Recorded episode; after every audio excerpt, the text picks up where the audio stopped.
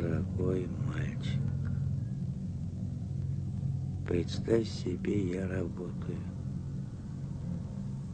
И что самое забавное, не без пользы для общества. Я просчитал новые сутки. 7200 минут по старому измерению. Это не бессмысленно, как кажется на первый взгляд. В 1986 году произошла одна из самых ужасных техногенных катастроф в истории человечества. Лучше всего об этом рассказывается в англо-американском мини-сериале «Чернобыль». Рекомендую к просмотру. Взрыв на Чернобыльской АЭС стал не просто трагедией, он стал столкновением с неизвестностью. Никогда не случалось такое, и никто не знал, как нужно поступить, никто не сталкивался с радиацией в таких масштабах. Это все происходит на фоне ужасов перед холодной войной и потенциальным применением ядерного вооружения. Параллельно с этим на советские экраны выходит полнометражная адаптация Стругацких «Письма мертвого человека». Снятое в духе «Сталкера», это кино получило резонанс в связи с трагедией на ЧС и отголосками холодной войны. Напомню, что «Письма мертвого человека» – дебют Константина Лагушанского. Кино Лагушанского – это в первую очередь антигламур, антиразвлечение. Порой это даже нечто невыносимое для глаза, нарочито отвратительное и неприглядное.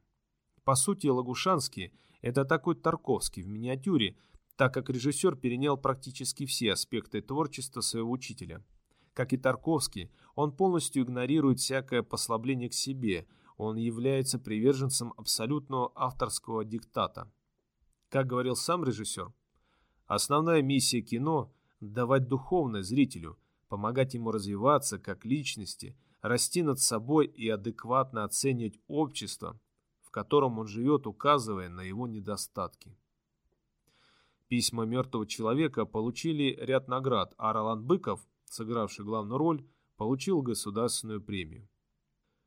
Ядерная зима, апокалипсис, грязь и вечный холод.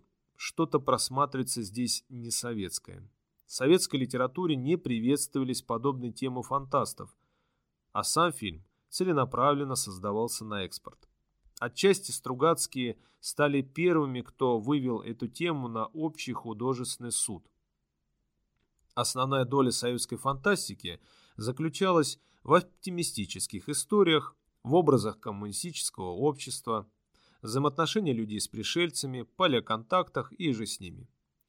Демонстрировать мрачные картины будущего не приветствовалось, тем более, когда речь шла об ядерном оружии. Пусть даже по сюжету виновником будет потенциальный враг. Логика партии была такова, раз Маркс говорил, что капитализм рухнет, значит он рухнет. Будущее за победой коммунизма, а какая ядерная война может быть в эпоху коммунизма? Но это если утрировать. И тут письма мертвого человека. А ведь это еще 86 год, то есть гласность и перестройка только стучатся в двери советского гражданина, а тут такое неоднозначное кино. Еще в 50-х-60-х американцы и англичане активно пишут об ужасах войн и возможной трагедии мирового масштаба. «Колыбель для кошки» стала психоделическим гимном-предупреждением Курта Ванагута.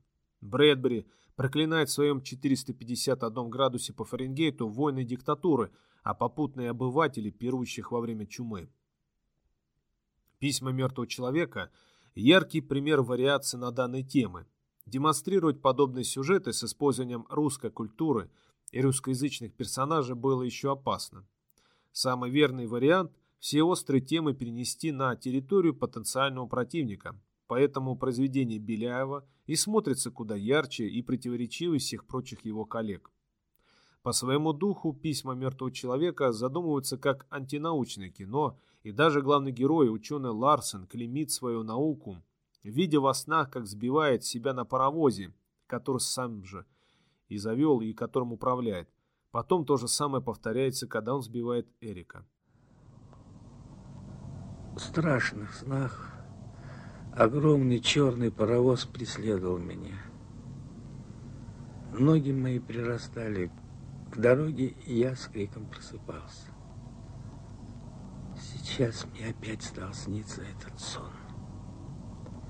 Я стою перед паровозом на рельсах, и за рычагами паровоза тоже я. Я мчусь на самого себя и ничего не могу поделать. Эрик – его сын. По сюжету не ясно, но, скорее всего, мальчик погиб. Однако Ларсен активно продолжает писать ему письма. Найти ни самого мальчика, ни его тело ученому не удается. И здесь самый ужасный кадр. Это когда он ищет сына в больнице в детском отделении, переполненном изуродованными детскими телами и их криками. Главный герой не находит своего сына, не находит его тело, но эти крики, эти стоны, они преследуют его. Он бежит по коридору, и они преследуют его. Мощнейшие кадры, с учетом того, что в том же году в Украине множество людей будет будут разлагаться заживо после катастрофы на ЧС. Но вернемся к антисциентистскому посылу. Почему фильм, который против науки, в итоге наука восхваляет? Это тогда было популярно, тем более ближе к 80-м. Столь же популярным был образ стороннего наблюдателя, внешне безумного, но все понимающего. Отчасти здесь таким выступает сам Ларсен. Его давно обвиняют в безумстве. Наиболее популярным такой образ стал еще в одной советской картине, снятой в таком же духе «Посредник». Добавьте к этому и возрастающую моду на эзотерику и религиозность, которая не прошла мимо самого Тарковского, а значит его ученик. Некоторые интеллектуальные круги в СССР открыто занимаются всяческими эзотерическими практиками, а, например, композитор Мартынов и вовсе вспоминает, как с оркестром пытался прогнать комету, играя мелодии по даосским письменам.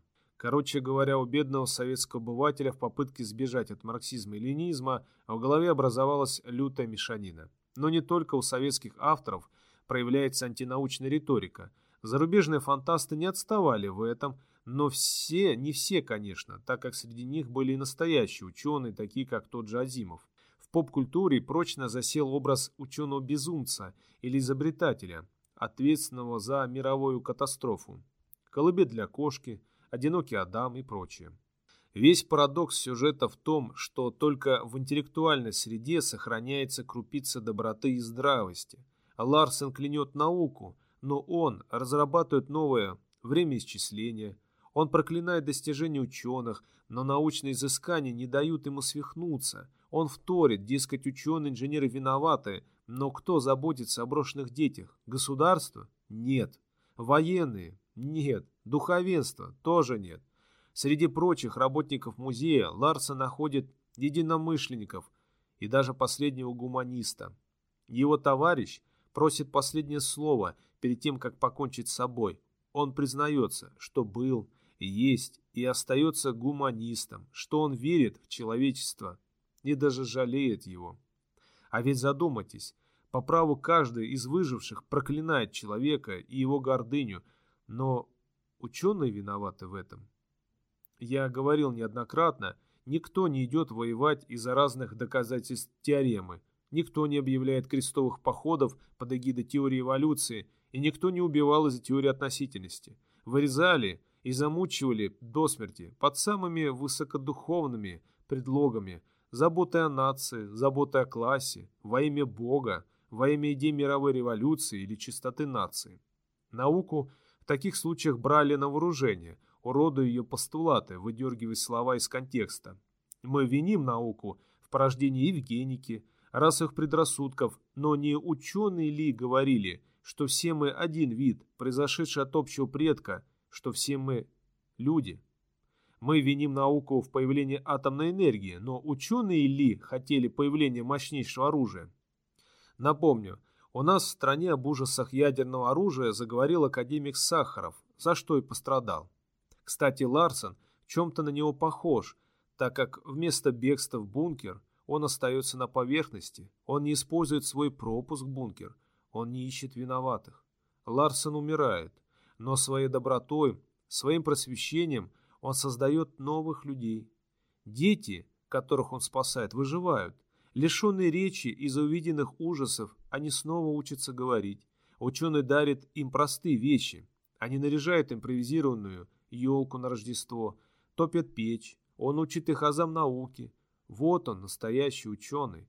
Пока все проклинают себя и весь род людской, он думает, как выжить в этом мире. Немолодой старик находит силы, чтобы заботиться о ближнем. И вот в этом весь парадокс произведения. Внешне оно антинаучное, антигуманистическое, но полностью становится пронаучным и гуманистическим. А что все остальные? Остальные, если не ноют, если не погрязли в преступности, то живут по инструкции, разработанной не то политиками, не то военными. Даже сами ученые задавались вопросом, а зачем нужен весь этот науч-поп? Ну, если говорить здесь о науке. Считается, что серьезный ученый должен заниматься серьезной наукой, а в науч-поп идут ученые-неудачники. Сейчас ситуация изменилась, особенно когда российские политики стали активно вмешиваться в дела науки, а на госуровне решают разного рода сомнительные вопросы, как, например, кого считать просветителем. А тот же Роскосмос выдает несколько откровенно безумных передач о тараканах на Венере. В жизни каждого из нас должен появиться вот такой вот Ларсон. Он не убежал в бункер. Когда говоришь про бункер, вспоминается, сами знаете кто. Еще раз повторюсь, ученый в бункер не ушел. Он сбежал из него вместе с мертвыми на вагонетках. Он единственный, кто не действовал по инструкции. По плану, инструкцию, что может быть хуже для творческого человека. И как актуально звучат вот эти слова из фильма. Вы спрячетесь в своем бункере, но они придут к вам все равно. Мертвые придут и сядут вот так перед вами. Как вы тогда сможете смотреть в их мертвые глаза Какие службы вам тогда помогут?